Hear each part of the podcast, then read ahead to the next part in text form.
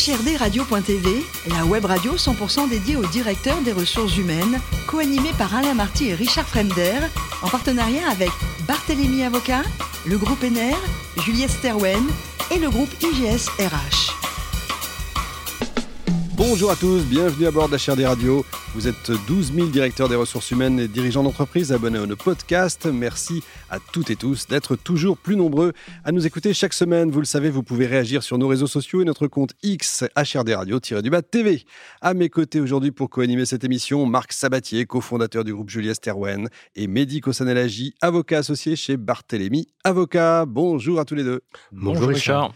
Aujourd'hui, nous recevons Pascal Collardet, directeur des affaires juridiques et sociales, RH de KPMG. Bonjour Pascal. Bonjour Richard. Vous êtes euh, parisien, vous avez fait Dauphine, Sciences Po, et euh, à ce moment-là, vous vous orientez vers les RH et les affaires sociales.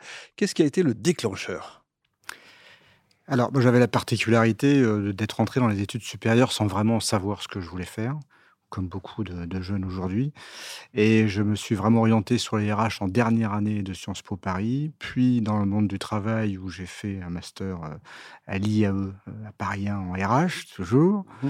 Euh, qu'est-ce qui a été l'élément déclencheur? Plusieurs choses, et notamment quelqu'un qui est encore très connu dans le monde du travail et des relations sociales ou du droit du travail, qui s'appelle Jean-Emmanuel Ray, qui a passionné beaucoup d'étudiants à Sciences Po Paris, dont ma pomme, mmh et euh, qui, qui, alors j'étais déjà orienté vers les RH, mais qui m'a un petit peu confirmé que c'était vraiment ce que je voulais faire. Et là, vous avez signé. Mais d'abord, vous partez deux ans en coopération, c'est ça hein? D'abord, je, alors, avant les RH, je pars deux ans en coopération euh, au Zaïre de l'époque, qui est l'actuelle République démocratique du Congo. Sacré dépaysement, quand même. Alors, c'est un gros dépaysement pour le jeune bourgeois que je suis de la banlieue ouest. je me retrouve au fin fond du Kivu, si vous connaissez. Pas vraiment. Très belle province euh, qui est sur l'équateur, à la limite du Rwanda. Mmh. C'est un pays magnifique de collines entre 1000 et 2500 mètres altitude. Donc c'est l'équateur en version un peu supportable, c'est-à-dire qu'il fait euh, pas trop chaud, il fait très beau, et, euh, et, avec une lumière magnifique, et un peuple, une population euh, très intéressante, très passionnante. Et en deux ans, vous avez dû apprendre la langue locale. J'ai appris la langue locale. J'ai appris la langue locale. Alors, la langue locale est difficile. Ça s'appelle le kinandé. C'est une langue qui est très compliquée pour les Européens parce qu'elle a des tons c'est un peu musical. Suivant la façon dont vous modulez, ça ne veut pas dire la même chose. Et il y a une langue euh, qu'on appelle vernaculaire, qui est le swahili, qui est beaucoup plus répandue sur l'Afrique euh, du Sud, euh, du Centre-Est, etc. Et que, qui est plus facile à apprendre, et donc que tout le monde parle là-bas. J'ai effectivement appris. ça change beaucoup les relations avec les gens quand vous parlez la langue qu'ils utilisent au quotidien. Ça, c'est une certitude. Ça vous a aidé un peu dans votre parcours, justement, ces, deux ans-là, en étant oui. prof? Oui, ça m'a aidé, ça m'a aidé beaucoup parce que, euh, parce que justement, je me suis dépaysé complètement de, mmh. euh, de mon environnement local. J'ai appris à aller vers d'autres personnes, d'autres valeurs, d'autres manières de fonctionner, d'autres manières de regarder le monde. Et euh, oui, j'ai énormément appris dans, ce, dans ce pays avec deux ans d'enseignement comme prof. Bon, le parcours RH commence au MEDEF. Pas évident à la Courneuve, c'est pas l'endroit où on imagine le mieux le MEDEF en fait. Parfois, j'ai dit de façon un peu euh, caustique euh, que euh, à la Courneuve, j'avais autant voyagé qu'en partant au Zaïre, ce qui est une certitude sociologiquement, même si cette fois-ci j'étais en France et pas si éloigné de, que ça de, de là où j'avais grandi. effectivement, j'ai commencé à la Courneuve, en plein terroir rouge à l'époque, au MEDEF, euh, ce qui était une forme de provocation qui, je dois dire, m'allait bien personnellement dans, mon parcours. Et donc, j'aidais les entreprises euh, en faisant du lobbying auprès des pouvoirs publics euh, sur des sujets assez larges, hein, qui pouvaient être à la fois sociaux et fiscaux aussi. et je faisais du SVP en droit du travail auprès des adhérents pas simple, évidemment, mais toujours au contact, en fait. Toujours, au contact.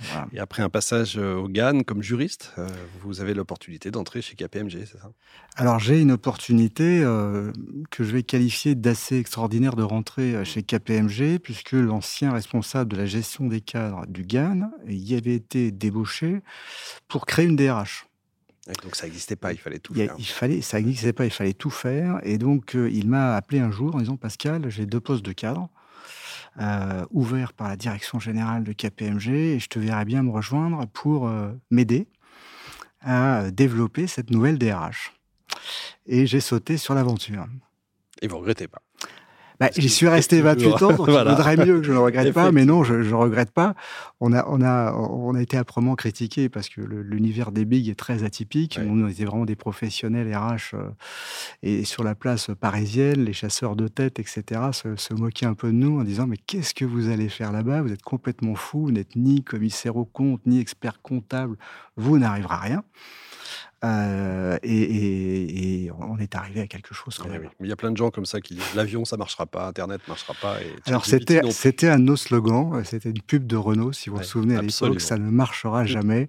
Et quand on se cognait dans les murs et les résistances, on, se répétait cette pub, ça ne marchera jamais, et ça a fini par marcher.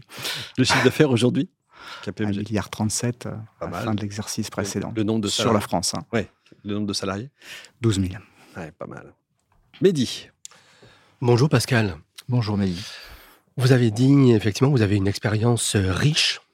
MEDEF, GAN, KPMG, il n'y avait même pas DRH. Vous participez à tout ça, 28 ans d'expérience chez KPMG. Vous avez un regard euh, probablement influencé par Jean-Emmanuel Ré qu'on salue. C'est quoi le DRH du futur? Alors, le, DRH du futur, ça va être quelqu'un euh, comment dire, d'assez constant par rapport au DRH d'aujourd'hui, à mon avis, dans un environnement qui change drastiquement. Ça a été évoqué, il y a l'intelligence artificielle, le digital qui a énormément euh, envahi, imprimé, structuré euh, euh, notre profession. on, va toujours avoir un très fort besoin euh, d'humain, de quelqu'un qui soit un peu l'arbitre de l'éthique en matière RH et euh, qui préserve, comme le disait très bien François Michelin, l'intérêt des actionnaires de l'entreprise, des clients, du personnel. On ne peut pas fonctionner en dehors de cette équation. Et euh, cette équation concernant l'humain, elle a rien de mathématique, elle a rien de mécanique. ChatGPT fera ce qu'il peut, mais il y a un moment donné, on aura toujours besoin d'intuition, de sensibilité, d'empathie, d'engagement pour euh, créer du neuf, sortir des conflits, arbitrer sur ce qu'est la politique RH de demain et l'attractivité d'une entreprise pour, euh, pour avoir les meilleurs talents. Bonne réponse. Marc. Bonjour Pascal. Bonjour. Euh, vous avez fait le choix chez KPMG, alors France, j'imagine, de devenir une entreprise de mission au sens de la loi Pacte. Absolument. Euh, c'est pas très courant euh, dans votre industrie, euh, je pense. Hein, et moi, petit personnage, je trouve ça très bien, je trouve. Alors j'ai envie de vous demander déjà pourquoi vous avez fait ce choix. Et puis, plus, plus, précisément, j'ai lu que dans ce cadre, vous proposiez à vos collaboratrices, vos collaborateurs, ce que vous appelez l'autre contrat. Est-ce que vous pouvez nous en dire un petit peu plus sur l'autre contrat également? Alors, il y a deux questions. Exactement. Question, hein, si on est bien d'accord. pourquoi on a choisi d'être une entreprise à mission? Je pense que c'est un choix qui était euh, naturel, même s'il a été très challengé par les associés de façon assez normale, hein, euh, parce que dans notre ADN, il y avait un engagement très fort vis-à-vis de la société française.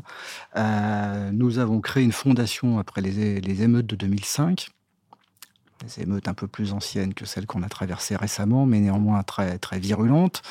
Et on a fait ce choix de s'engager très fortement envers les banlieues difficiles à travers les lycées de la réussite, 4 en 2007, 40 aujourd'hui, euh, où nous avons investi en mécénat de compétences, en professeurs, fait venir des jeunes chez KPMG en journée de la découverte ou en stage. Euh, on a toujours eu, c'est un volet un peu différent hein, de l'aspect euh, fondation, mécénat de compétences, un très fort engagement éthique dans l'entreprise, que ce soit en RH ou sur le plan professionnel. Et donc, c'était quelque part euh, un passage assez naturel d'aller vers l'entreprise à mission. Euh, l'autre contrat, c'est une manière de faire valoir justement ce paysage d'entreprise à mission, euh, de disrupter l'image du big sur l'excellence, la perfection du métier, l'engagement, qui sont toujours des valeurs qui existent mais où il y a aussi une éthique RH, une bienveillance et des possibilités bah, de s'engager pour tous les salariés à travers, par exemple, la fondation d'entreprise. Ils peuvent mettre à disposition jusqu'à six jours. Ces six jours qui sont pris en charge par KPMG, ils ne sont pas sur leur congé. Euh, et, ça peut être une journée, ça peut être six jours, ça peut être entre les deux. Il y a 1000 collaborateurs de KPMG qui sont engagés dans le mécénat de compétences et la fondation KPMG euh, à travers ce type d'action. Donc s'il y a une chose qu'on peut dire sur l'autre contrat, peut-être un axe principal, c'est celui-là. Après, il y a d'autres d'autres aspects de politique RH que je qualifierais plus classiques, mais celui-là est très marqué. D'accord, très bien. C'est beau. Bon, Pascal, le plus beau métier du monde, c'est guide de haute montagne ou DRH Ça, c'est une bonne question.